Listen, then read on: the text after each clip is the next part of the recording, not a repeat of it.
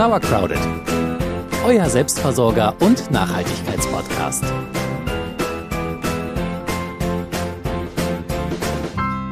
Wenn ihr wie wir schon ein bisschen länger gärtnert, dann hütet ihr euer Saatgut wahrscheinlich wie einen Schatz und achtet auch darauf, dass er regelmäßig erweitert wird. Wenn ihr noch nicht so lange gärtnert, habt ihr diesen Schatz vielleicht noch nicht und fragt euch vielleicht, Hä? Was will diese Frau von mir?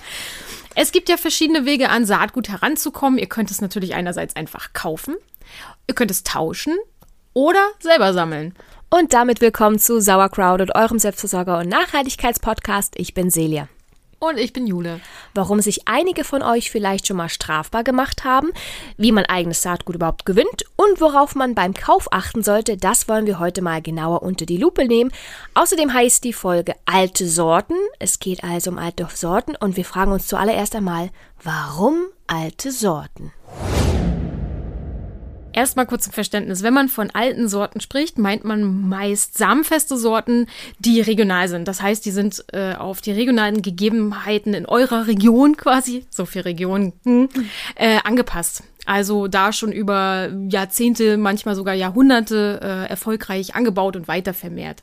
Und auch für uns gibt es im Kleingarten viele Gründe, ähm, auf altes Saatgut zurückzugreifen. Eine, ein, oder ein klares Argument für den Einsatz alter Sorten im Kleingarten ist für mich zum Beispiel der Erhalt der Vielfalt. Mhm. Es ist so, dass sich viele dieser alten Sorten nicht für die konventionelle Landwirtschaft eignen, weil sie zum Beispiel nicht ertragreich genug sind. Ja, und das bedroht diese Arten dann natürlich, weil wenn sie nicht mehr weiter vermehrt werden, sterben sie aus. Und dass genetische Vielfalt wichtig ist, das haben wir hier schon an manchen Stellen äh, erwähnt. Äh, es gibt, glaube ich, sogar gerade gerade ganz aktuell das Problem mit Bananen. Es wird für die äh, für den Weiterverkauf werden nur noch wird eine Bananensorte überwiegend angebaut und die hat jetzt so einen Schädling und die wird wahrscheinlich daran zugrunde gehen, weil es keine genetische Vielfalt mehr gibt. Es gibt nur diese eine Bananensorte, die für den Handel gebraucht wird und das lässt sich nicht mehr aufhalten sozusagen. Man kann ja. Man hat sie auch immer nur vegetativ vermehrt, das heißt, das ist eine geklonte Banane da passiert nichts mehr. Da ja. gibt es keine neuen genetischen Mischungen mehr. Also genetische also, Vielfalt. Power for genetische Vielfalt. Ja. Ist ja bei uns eher monokulturell, ne, die Landwirtschaft. Ja, und äh, in der monokulturellen Landwirtschaft ist altes Saatgut halt auch nicht so angesagt, weil oft ist es so, dass das Saatgut, was verwendet wird von den Bauern, ist perfekt abgestimmt auf die Pestizide, die dann nachher verwendet werden, also sogar auf die Erntemaschinen zum Teil. Also dass der Weizen muss so aussehen, wie er da wächst. Der kann gar nicht anders aussehen, weil dann äh, funktionieren die Fungizide nicht, die Herbizide nicht, die äh, Pestizide nicht, die Erntemaschinen nicht. Ähm, da gab es einen ganz großen Skandal auch mal mit Monsanto, die in, vor allem in Amerika, da die Bauern richtig sich ausnehmen, weil die Bauern dann natürlich auch gezwungen sind, immer das gleiche Saatgut zu kaufen und mhm. immer die gleichen Pestizide. Zum Glück nutzen wir im Kleingarten ja keine Pestizide. Genau, deswegen können wir alte Sorten anbauen. Yay, yay. Und ich würde sagen, wir kommen auch schon zum zweiten Argument äh, neben der genetischen Vielfalt, nämlich, dass es einfach mega Spaß macht, auch neue Sorten auszuprobieren und vor allem die verschiedenen äh, Geschmacksnuancen kennenzulernen. Also, ich weiß nicht, wie es euch geht, aber wer halt immer nur Supermarkttomaten isst, ist ja alles schön und gut. Aber wenn ihr dann plötzlich mal so ein sibirisches Birnchen oder so eine, so eine fleischige Ochsenherztomate esst, ja, da wird man sich wundern. Also, so ging es zumindest mir, als wir die ersten Tomaten aus unserem Garten geerntet haben. Und auch auf dem Teller macht es natürlich einiges her, wenn dann so neben blauen Kartoffeln die roten Bohnen und die gelben Tomaten liegen. Also auch für die Optik. Geschmack und Optik spielen da schön zusammen. Also auch daher ein gutes Plus oder ein großes Plus für die alten Sorten. Und auch im Punkto Klimawandel können alte Sorten zumindest Lösungsansätze bieten. Wir sind jetzt keine Genetikerinnen und auch keine Biologinnen.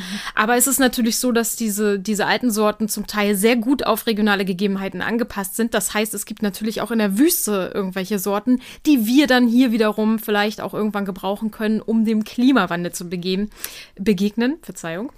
Ähm, und die können halt die Basis für eine Weiterzüchtung sein. Ja. Wer weiß, ob es dahin kommen muss, kommen soll. Ähm, was beim Saatgut oder bei alten Sorten halt auch noch wichtig ist, es gibt ja nur eine begrenzte Haltbarkeit auch bei Sorten oder bei Saatgut und es kann halt nur erhalten werden, wenn man das wirklich regelmäßig anbaut und dann halt wieder neues Saatgut davon gewinnt. Und ja, diese Mammutaufgabe, das geht nur mit Hilfe von uns Kleingärtner und Kleingärtnerinnen, würde ich sagen. Ja, also wenn ihr nicht nur für euch, sondern auch für die Wissenschaft oder fürs Klima Saatgut retten wollt, dann informiert euch tatsächlich am besten im Internet. Wir sind da nicht so die Superquelle, aber es gibt verschiedene Vereine, auch regional, mit denen ihr euch vernetzen könnt und wo ihr noch ein bisschen mehr Infos zu altem Saatgut bekommt. Last but not least, wenn ihr alte Sorten anbaut, spart ihr bares Geld, weil, wie ich es eben schon erwähnt habe, ihr müsst nicht immer wieder das Hybrid-Saatgut, da kommen wir nachher nochmal drauf, kaufen, sondern ihr könnt selber euer Saatgut weiter vermehren, ihr könnt es vertauschen und habt somit einen riesigen, ja, genetischen Schatz bei euch, Sehr, der nichts kostet. Ja, Außer eure Liebe und Zuwendung und, Und Wasser Arbeit. und Licht. und so weiter. Also ein großes, großes Plus für alte Sorten, wirklich die Vielfalt und äh, die Kosten und auch der Geschmack. Also würde ich in Erwägung ziehen, wenn du demnächst da draußen, wenn ihr da draußen äh, neues Saatgut besorgen wollt, dass man da vielleicht nach alten Sorten ein bisschen Ausschau hält. Aber es ist gar nicht so leicht, immer an Saatgut oder vor allem auch alte Sorten zu kommen. Kommen wir mal zu deutscher Gesetzeslage. In Germany wir have the Saatgutverkehrsgesetz. Also in Deutschland darf nur Saatgut in, in den Verkehr gebracht werden, das in der EU zugelassen ist. Also kurz gesagt, ein Saatguttausch ist in Deutschland eigentlich illegal. I mean, Really? Hm. Ja, wenn man das Ganze Samentausch äh, nennt, äh, ihr habt jetzt meine Anführungsstriche nicht gesehen, aber Samentausch, äh, ist es zumindest im privaten Rahmen möglich, eben Saatgut zu tauschen, Samen zu tauschen, wobei man theoretisch selbst das ausdrücklich immer als nicht gewerblich kennzeichnen sollte. Ja, unserer oberflächlichen Recherche nach wurde aber jetzt noch niemand fürs Tauschen oder Verschenken von Saatgut verhaftet. Das wär's ja noch. Amin. Armin. Armin. Das ist Der arme Das ist weird. Ähm, vielleicht habt ihr ja auch schon mal bei einem kleineren Betrieb Saatgut bestellt und da stand dann zum Beispiel auf den Tomaten äh, in Anführungsstrichen Samen für Zierpflanzen drauf. Da wundert man sich ja erstmal, fragt sich, warum sollte ich mir denn eine Ziertomate kaufen? Ich will die essen. Ähm, das ist aber so ein kleiner Tricky. Trick, äh, den man verwenden kann, um eben dieses Saatgutverkehrsgesetz ein bisschen zu umschiffen. Tja, also wer sich nä näher damit befassen möchte, der kann gerne mal in dieses Saatgutverkehrsgesetz gucken und danach weinen. Ja, es ist so, ich meine, äh, es war ja ein guter Gedanke. Ursprünglich sollte dieses Gesetz äh, den Verbraucher, die Verbraucherin davor schützen, äh, minderwertiges Saatgut zu erhalten. Klingt ja erstmal ganz nett. Ja, aber es wird halt alles immer gleich ausgebeutet oder dann halt so einverleibt, dass dann halt die Kleinen einfach untergehen. Das ist halt immer das Problem. Na, das ist so, das ist wohl auch ein recht langer Prozess, um sich das zertifizieren zu lassen und so. Und ihr wisst, wer hat denn Geduld und Zeit und Geld für solche Sachen? Ja, die großen Hersteller. Und ähm, es sind auch viele F1-Hybride, das haben wir ja schon mal erwähnt, die dann ähm, als Saatgut für den Verkauf zugelassen sind. Es gibt auch ein paar alte Sorten. So ist es nicht. So ist es nicht völlig ausgeschlossen, alte Sorten auch im Baumarkt zu bekommen oder im Gartencenter. Aber die meisten sind halt von großen Herstellern und ja, die, die Zeit und Geld dafür haben, das durchzuexerzieren. Genau, so dass sie eine Zulassung bekommen. Und wie gesagt, das sind dann halt oft diese sogenannten F1-Hybride. Und da musst du jetzt vielleicht noch ein bisschen genauer erklären, was das ist. Genau, das ist quasi die Tochtergeneration. Man hat zwei verschiedene Sorten miteinander gekreuzt ähm, und die Tochtergeneration, die dabei herauskommt, ist die sogenannte F1-Generation und die hat spezielle Eigenschaften. Zum Beispiel bei, bei Tomaten ist es ganz kl- klassisch, irgendwie sie ist nicht anfällig für Kraut- und Braunfäule oder man kann bestimmte Schädlingsresistenzen mit einkreuzen sozusagen. Und ähm, in der F1-Generation, ihr hattet vielleicht im Biounterricht, das bei Mendel, wenn die sich wiederum weiter vermehrt, kommen die Ursprungsgene wieder zusammen. Also man kriegt nicht wieder das gleiche Erbgut wie in der F1-Generation, sondern man kriegt, man kann im, im schlimmsten Fall irgendwie vier verschiedene Sorten dann auch rauskriegen. Ganz genau. Also eigentlich war es gut gedacht, man züchtet etwas, wo dann halt wirklich dann äh, die Pflanze vor Krankheiten oder Schädlingen geschützt ist, soweit so gut. Aber das Saatgut danach ist nicht mehr verwendbar oder zumindest nicht so, dass Vermehrbar. du wie, ja verwendbar, vermehrbar, gut, so dass du die gleiche Pflanze nochmal bekommst. Das geht da nicht. Du kannst äh, nur ähm, ja eine Möglichkeit hast du dann. Welche? Du kaufst sie Du wieder. kaufst sie wieder, genau. Das wollte ist, ich ich hinaus, liebe ja diese Harzfeuertomate, das ist, glaube ich, hier die, also in meiner Gartenanlage, in unserer Gartenanlage, jeder zweite hat die, die Harzfeuer, die schwören drauf. Aber das ist halt so, da kann man kein Saatgut abnehmen, die muss man wirklich jedes Jahr neu kaufen. Ja, das bringt den Betrieben Geld und das ist bestimmt eine gute Tomate, die schmeckt auch, keine Frage. Aber wenn man ja, halbwegs autark sein will, dann ist es Quatsch, F1-Hybride äh, in den Garten zu stellen. Das ist halt das, was mich wieder so ein bisschen ärgert, dass dieses Gesetz ja eigentlich gut gedacht war. Es wird jetzt von den großen Herstellern so ausgenutzt und die züchten jetzt ihre genaue Sorte, die, wenn man die haben möchte, auch immer wieder ja beim Hersteller kauft. Und ansonsten hat man schwer Möglichkeiten, an anderes Saatgut zu kommen, weil der private Rahmen ja dann eben so äh, im Prinzip illegal ist. Aber wie gesagt, naja, wer verhaftet oder wo ist der Henker, wo ist der Richter und so weiter. Naja, Lassen wir das aufregen. Ähm, ihr sollt nur wissen, dass äh, wenn ihr Samen für Zierpflanzen irgendwo hört oder kauft, dann ist das halt tatsächlich oft nur der Trick. Es sind tatsächlich meistens schon essbare Pflanzen, äh, darf halt nur nicht so gekennzeichnet werden. Und wenn ihr selber Saatgut tauschen möchtet, dann ähm, sagt einfach, dass das ein Samentausch ist oder schreibt dann wirklich drauf Samen für Zierpflanzen, dann seid ihr soweit auf der sicheren Seite. Wobei wir natürlich auch keine Juristinnen sind. Ja, nur, nur, nur Frauen, die sich aufregen, dass es dieses Gesetz gibt. Ja, gut. Also ohne Gewehr. Als Kind habe ich wirklich immer gedacht, dann gibt es kein Gewehr dazu. Ja, das heißt, hast du dein, oh, dein süßer Running Gag erzählt. Okay. Alle unsere Angaben sind wie immer ohne Gewehr. bum, bum. So, ihr wollt jetzt aber vielleicht trotzdem alte Sorten haben und nicht diese F1-Hybride. Und das hat die Frage, wo bekommt man diese Sorten her? Na, dann gucken wir mal. Inzwischen ist das Ganze nicht mehr ganz so schwer mit den alten Sorten. Ihr kriegt, äh, wie ich gerade schon gesagt habe, einige sogar im Baumarkt, weil sich da manche doch durchgeprügelt haben durch das Saatgutverkehrsgesetz. Und es gibt auch große, große und weniger große Bio-Saatgutanbieter, die äh, echt ein eine gute Auswahl haben an alten Sorten. Und inzwischen gibt es auch jede Menge kleine Anbieter, die ähm, eben mit dieser Samen für Zierpflanzennummer auch mhm. ganz gut äh, ihr, ihre heiße Ware an den Mann oder die Frau oder wen auch immer bringen. Gut ist, dass ihr niemals aus Versehen F1 Hybrid-Saatgut kaufen könnt, weil das muss auf jeden Fall gekennzeichnet sein. Also wenn ihr im Baumarkt nicht sicher seid, ist das nur eine alte Sorte oder kann ich die weiter vermehren oder nicht, guckt einfach drauf, wenn da nichts von F1 steht, dann ist es auch kein F1 Hybrid. Das ist schon mal richtig top. Also wiederverwendbare, wiedervermehrbare, vermehrbare Sorten. Ja, wieder verwendbar klingt wie, ich kann die Pflanze nochmal irgendwo. Egal. Ähm, ansonsten gibt's von diesen Vereinen, die es gibt, ähm, da gibt's regional wahrscheinlich welche bei euch, müsst ihr mal googeln, manchmal Tauschbörsen.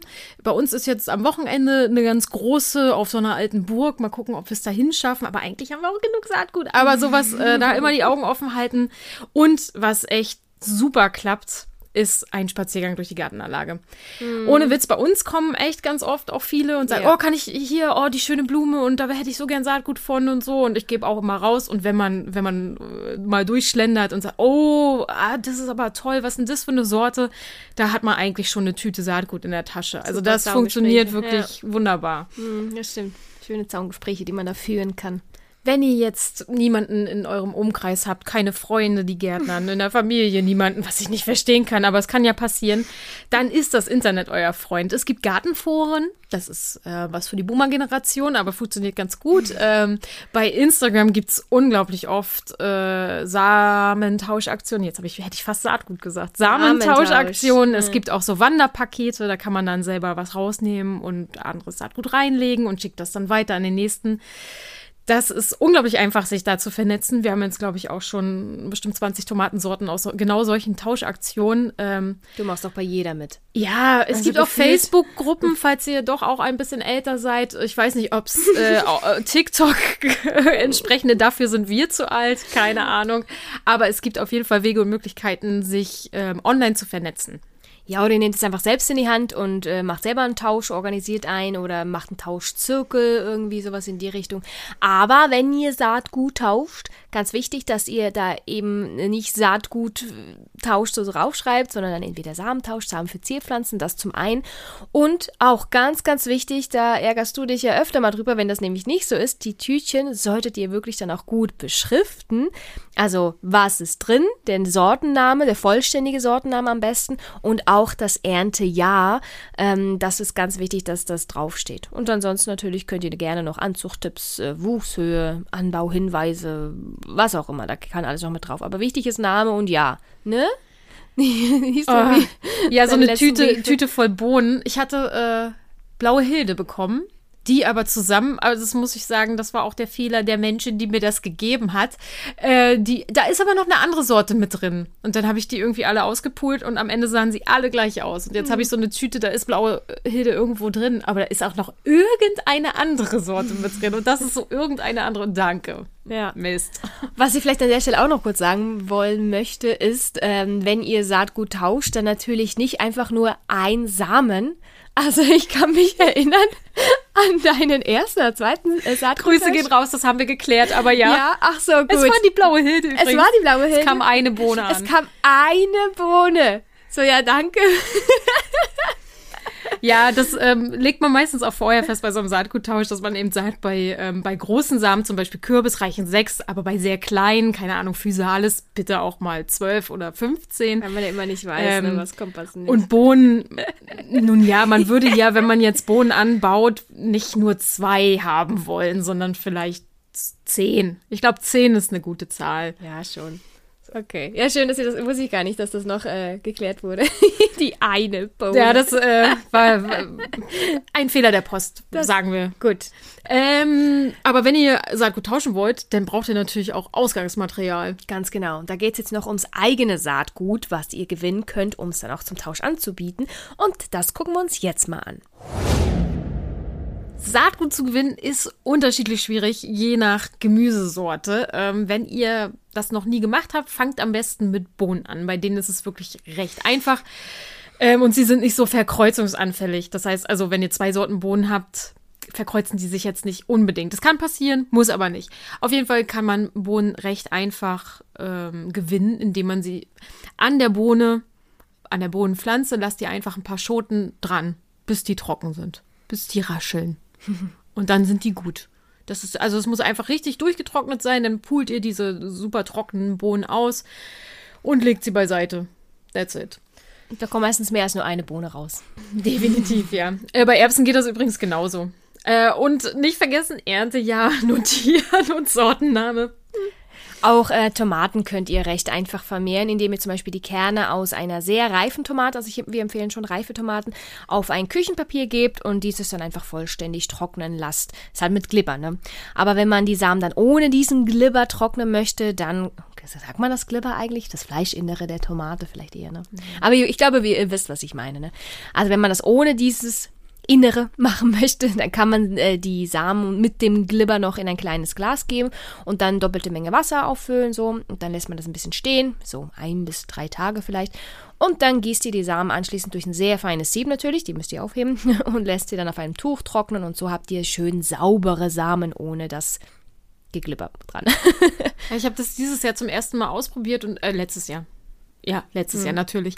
Ähm, es ging ganz gut, aber eine Portion hat quasi äh, angefangen zu schimmeln. Das ist dann nicht so cool. Also eigentlich soll es eine Fermentation werden, glaube ich, diese, ja. Darf ich nicht Glibber sagen? Dieser Glibber, doch, der klar. um, um die einzelnen Kerne ist, der soll ja verhindern, dass die keimen. Und deswegen ist es schon gut, wenn er weg ist. so. Ähm, und der löst sich dann einfach auf bei dieser Fermentation. Ja, genau. Ja, Tomaten oder vor allem auch Fleischtomaten, die können sich schon auch mit anderen Tomatensorten äh, kreuzen. Das kann man verhindern, entweder wenn man genug Abstand zwischen den Tomatensorten äh, plant oder aber durch aktive Verhütung.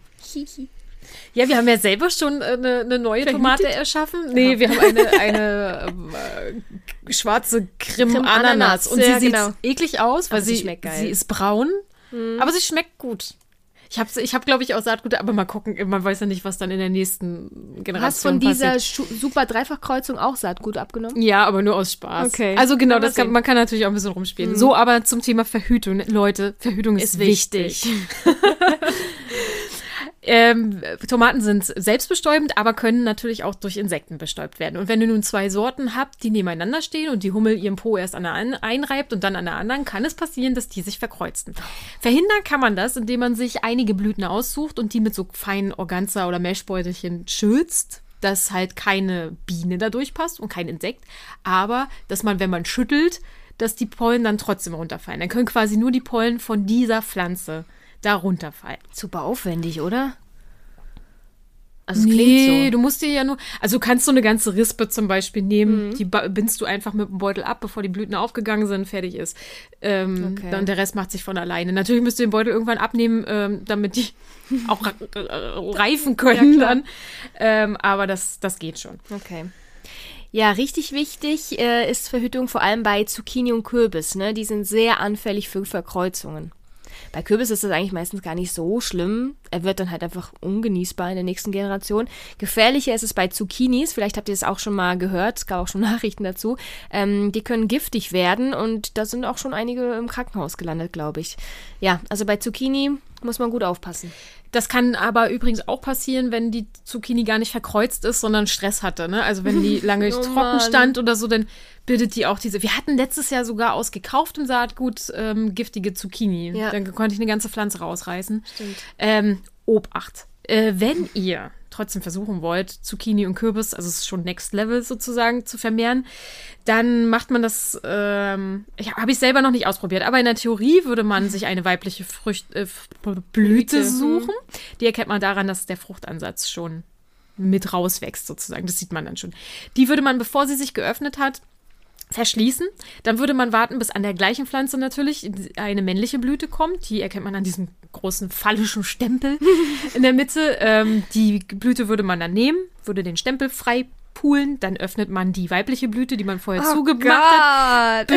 be befruchtet sich sozusagen mit dem Stempel und dann macht man die Blüte wieder zu, damit keine äh, anderen Pollen da rankommen können. Und die, ähm, die Frucht bildet sich dann trotzdem ganz normal aus. Die lasst ihr dann komplett ausreifen und könnt dann so Saatgut gewinnen. In der Theorie, ich habe das wirklich noch nicht ausprobiert. Ich kann mir aber vorstellen, dass das muss so funktionieren, ja. Das klingt wie so eine Reproduktionsklinik irgendwie. Ne? Es klingt schon so ein bisschen nicht so technisch, ne? schön, Ja, nee. Kein, Blüm kein Blümchensex. Kein, ist- ja, nicht, nichts Natürliches, okay. Naja, also bei Zucchini und Kürbis, das ist wirklich Next Level, also da müsst ihr gut aufpassen. Sollte aber eure Zucchini äh, jemals bitter schmecken, unbedingt weg damit. Also ganz Und wichtig. immer vorher probieren, Ja, nicht klar. erst, wenn es im Topf ist. Das ist richtig ärgerlich. Ja, also wir machen es immer so, wenn wir eine Zucchini-Pflanze haben und dann die erste Zucchini, die wir davon ernten, wird angeschnitten, wird eingebissen und angeleckt. Und wenn das in Ordnung ist, dann wissen wir, dass wir von dieser Pflanze die Zucchini essen können. Dann, dann lecken wir nur noch die nächsten zwei, drei an. Und danach wird gekocht. Klingt sau eklig, aber das ist die einfachste das ist die Methode. Methode, Wirklich einmal genau. kurz an die Zunge halten, ist es bitter. Man merkt es sofort, wenn sie bitter ist, weg damit. Genau, richtig. Und wenn weg, dann halt wirklich auch die ganze Pflanze weg, ne? Nicht nur die Zucchini, sondern äh, obwohl, da war es bei uns nicht so, dass die eine Zucchini bitter war und wir gedacht haben, oh nee, wäre so schade. Und dann haben wir uns dann die zweite Zucchini, die reif war, von der Pflanze genommen und die ging dann aber. Das kann auch passieren, ja. Aber Ja. also wie gesagt, bei bitter immer, immer Vorsicht. Immer weg, Vorsicht. genau. Ja, es gibt auch einige Pflanzen, die ähm, erst im zweiten Jahr Samen bilden. Das sind natürlich die mehrjährigen Pflanzen.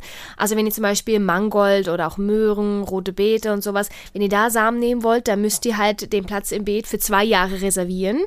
Und dann könnt ihr erst äh, das Saatgut, äh, die Samen abnehmen. Ne? Einige zweijährige Pflanzen sind äh, nicht so winterfest, äh, deswegen müsste man die dann halt rausholen, im kühlen Keller oder im Erdloch überwintern äh, lassen und dann wieder reinsetzen. Das ist dann ein bisschen aufwendiger, aber das ginge natürlich auch.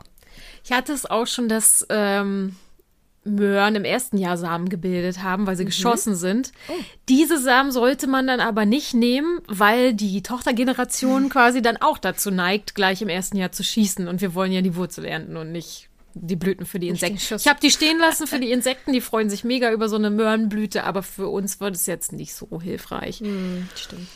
Die meisten Samen könnt ihr einfach mit der Hand einsammeln. Ähm, das ist oft so, dass da, wo eine Blüte war, ist später ein Samen. Also bei der Möhre zum Beispiel bilden sich die Samen da, wo vorher die Doldenblüte war. Bei Früchten sind die Samen in den Früchten, wie Tomate und so, ne? Ja, das erkennt man schon. Oder halt in den Schoten oder ihr findet sie schon. Ja.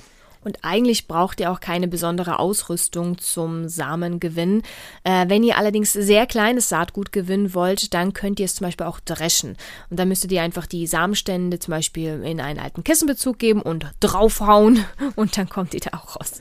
Ich habe das zum Beispiel äh, mit Rucola versucht, weil Rucola, das ist so feines Saatgut und es ist, kommt in so kleinen Schoten. Das ist unglaublich aufwendig, das alles auszupolen. Ähm, ja, wenn ihr es dann gedroschen habt, ist richtig, ne? dann bleiben da manchmal noch so kleine papierne Fetzelchen dran hängen und die kann man entfernen, wenn man das Saatgut worfelt oder Worfeln. durchworfeln. Ich habe dieses Wort selber gerade erst gelernt. Ich habe das aber in der Praxis schon gemacht und zwar würde man die die Samen dann alle in ein Körbchen geben oder in eine Schüssel oder so und dann wirft man das hoch, als würde man den Pfannkuchen in der Pfanne äh, anbraten. Natürlich nicht zu weit hoch, ihr müsst es auch wieder auffangen. Und beim Hochwerfen durch den Wind werden die feineren Teile weggepustet. Das klingt so schön. Es klingt so schön, mir ist dabei aber auch schon mal eine komplette äh, Brokkoli-Samenernte mit dem Wind davon gepustet worden. Man Mit muss dem Wind natürlich oder hast du es nur nicht wieder gefangen? Nein, mit dem Wind. Man muss natürlich darauf achten, dass es nicht äh, zu windig ist, um das zu machen. Wenn gar kein Wind ist, kann man auch vorsichtig pusten. Aber auch hier ist Vorsicht geboten, möchte ich sagen. Also auch das ist Saatgutgewinnung wieder ein bisschen eher für Profis oder für geschickte, für geschickte Menschen, sagen wir es so. Ja, also es ist unglaublich spannend, äh, eigene Pflanzen irgendwie in diesen verschiedenen Lebensphasen zu begleiten, vom Samen, den man dann hat, bis hin zum auch wieder neuen Saatgut abnehmen für die nächste Generation. Ja. Also die Saatguternte ist ja dann eigentlich die letzte Lebensphase für diese Elterngeneration. Circle of Life. Und dann entsteht wieder eine neue Generation. Genau. Ja. Schön. So, was müssen wir noch klären? Ja, wenn man das Saatgut hat, äh, dann soll es ja auch äh, lange bleiben und genutzt werden. Deswegen gucken wir uns mal noch kurz die Haltbarkeit und Lagerung von Saatgut an. Samen solltet ihr erst lagern, wenn sie wirklich gut durchgetrocknet sind. Ja, sonst kann es halt passieren, dass sie schimmeln. Ne? Lasst sie am besten einfach an der Luft trocknen und legt sie vielleicht nicht auf die Heizung oder in den Ofen. Wirklich Luft trocknen ist das Beste. Das, also so können wir zumindest empfehlen. Ihr könnt eure Samen danach, wenn sie wirklich trocken sind, in alte, saubere Einmachgläser oder in Papiertüten geben und vergesst natürlich nicht, diese zu beschriften. Es gibt nämlich Samen, die sich wirklich zum Verwechseln ähnlich sehen. Ich habe ein ganzes Schraubglas voll Fenchel oder, Oder? Liebstöckelsamen. Nobody knows. Äh, übrigens sehen alle, alle Samen von Doldenblütern in meinen Augen gleich aus. Also da gehört dann auch noch Dill dazu, äh, Petersilie, Möhren. Sehen alle gleich aus. Für mich sehen alle gleich aus. Selber schon, wenn du nicht beschriftet hast. Ne? Ja gut, sie sind natürlich unterschiedlich groß und so, aber äh, Liebstöckel und Fenchel, das ist wirklich, das kann ich mit dem bloßen Auge nicht auseinanderhalten. Also, Name drauf. Beschriften. Ja, die eingetüteten Samen solltet ihr dann kühl und trocken lagern. Optimal wären 5 bis 10 Grad. Ja, gut, die hat man jetzt nicht unbedingt. Ähm, je nachdem, wenn ihr das äh, wärmer lagert, so wie wir, äh, dann schränkt das so ein bisschen die Haltbarkeit ein. Also es kann dann sein, dass die nicht die optimale Haltbarkeitszeit haben, wenn Oder sie zu warm sind. sind, ja. Genau. Ja, Saatgut, das so bis fünf bis zehn Jahre keimfähig bleibt, äh, gewinnt ihr vor allem von Pflanzen wie Tomaten oder Zucchini, aber obachten, Gurke, Kürbis, Mohn, Fenchel, Lauch und auch viele andere Pflanzen sind, haben so diesen Zeitraum hm, der Keimfähigkeit. Ja, weniger lange haltbar sind oft Samen von Salat und Kräutern. Ähm, auch einige Blumensamen sind nur so ein bis zwei Jahre wirklich verwendbar. Ähm, wenn ihr das genau wissen wollt für eure Saatgutsorte, die ihr geerntet habt, schaut mal auf die Tabelle der Arche Noah Österreich. Ist es, glaube ich, habe ich euch verlinkt im Blogartikel. Das ist eine sehr, sehr umfangreiche und gute Übersicht, wie lange da, welches Saatgut haltbar ist. Wie immer war das heute natürlich nur wieder ein kleiner Einblick in ein sehr, sehr großes, umfangreiches Thema. Wenn ihr im Gegensatz zu uns Profis in der Samenernte werden wollt, dann empfiehlt es sich einfach, ähm, Bücher dazu zu lesen, mit äh, GärtnerInnen zu sprechen, in der Gartenanlage auch, oder halt einfach Videos zum Thema zu gucken. Ne? Ja, und wer es nicht so ernst nimmt, also so wie wir, der kann sich so über unverhoffte Verkreuzung freuen, wie unsere, wie nennen wir sie denn? Sauerkraut Chocolate äh, Tomate. Tomato. Wir sind für eure Namensvorschläge offen.